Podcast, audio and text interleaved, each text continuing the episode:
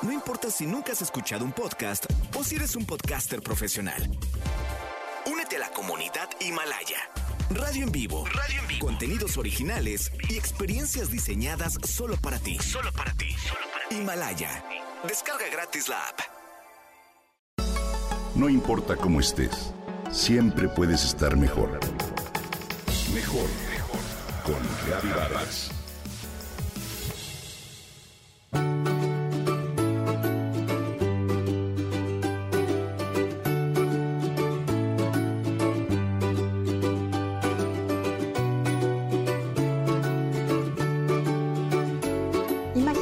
De amigos en la playa. Una tarde que presume un atardecer de fotografía y el aire tibio que parece que baila suavemente. Una música alegre resuena y todo fluye. Con un sonido magnético, diferente y hasta tropical, demostró adaptarse a cualquier ritmo y ser un instrumento esencial e inseparable para aquellos principiantes en la música. Este pequeño instrumento de cuatro cuerdas se relaciona actualmente con sus raíces hawaianas y es hoy por hoy una de las opciones favoritas para dar los primeros pasos en el mundo de la música. Te hablo del ukulele. El ukulele es un instrumento de cuerda pulsada que se fabrica en cuatro tamaños. Soprano,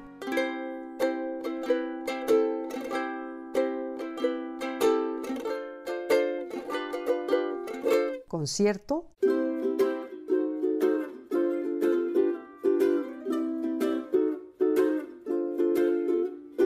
tenor,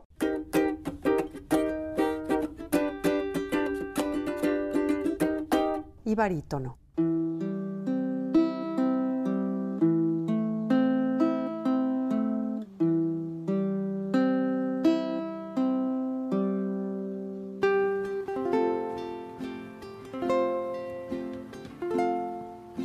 El ukulele soprano, también llamado estándar en Hawái, es el más pequeño y el ukulele original.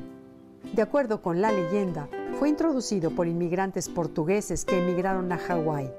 Se cuenta que Joao Fernández, al llegar a Honolulu, tomó su cavaquinho, un instrumento portugués, y tocó una canción con él. Cautivó a los nativos con su sonido y fueron ellos quienes le dieron el nombre de ukulele, que literalmente quiere decir pulga saltarina. De acuerdo con el historiador Jim Beloff, la reina Lili Oukalani le dio a la palabra un giro poético al usar otros significados para uku y lele, regalo y viene, lo que viene a significar un regalo que vino de muy lejos. A partir de entonces se comienzan a fabricar muebles e instrumentos musicales, guitarras, cavaquinhos y rayaos, otro instrumento de cinco cuerdas muy típico de Madeira. En un determinado momento, crearon un híbrido con la forma del cavaquinho y sus cuatro cuerdas, pero con una afinación similar al rayao. Así nació el ukulele. Oficialmente se presentó en 1889 en el yate británico de Nyanza, cuando un trío de mujeres, entre las que se encontraba la princesa Victoria Kayulani, tocaron el ukulele. El instrumento estuvo ligado en un principio a la realeza, tanto al rey Kalakaua como a la reina Lili Ukukalani. Estaba construido originalmente con madera de koa, autóctona de Hawái y símbolo del respeto a la naturaleza y a la madre tierra. Luego el ukulele tuvo grandes momentos de popularidad durante el siglo XX y en la década de los 60 y 70 se produjo un renacimiento del ukulele como símbolo de la tradición hawaiana.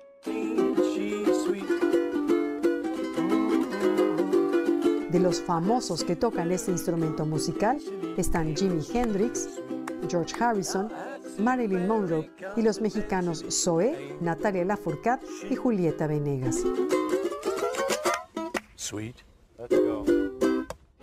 Hoy, el ukulele ha tenido un auge y despierta la curiosidad de los jóvenes por aprenderlo. En Hawái ha tenido un gran resurgimiento. No es raro ver a niños jugando con sus uke en la playa o en las paradas del autobús. La mayoría de los grupos musicales consumados en Hawái tienen al menos uno o dos intérpretes de ukulele. Incluso en Japón, el ukulele ha ganado popularidad a pasos agigantados. El ukulele es muy fácil de aprender, es económico, pequeño y fácil de transportar. En contraste con la guitarra, utiliza la afinación reentrante. Esto significa que las cuerdas no están afinadas hacia arriba continuamente como en una guitarra o en tantos instrumentos de cuerda. Esta particularidad es lo que aporta ese singular y encantador sonido. ¿Lo has escuchado? Sin alguna duda, alegra cualquier rincón y cualquier atardecer en la playa.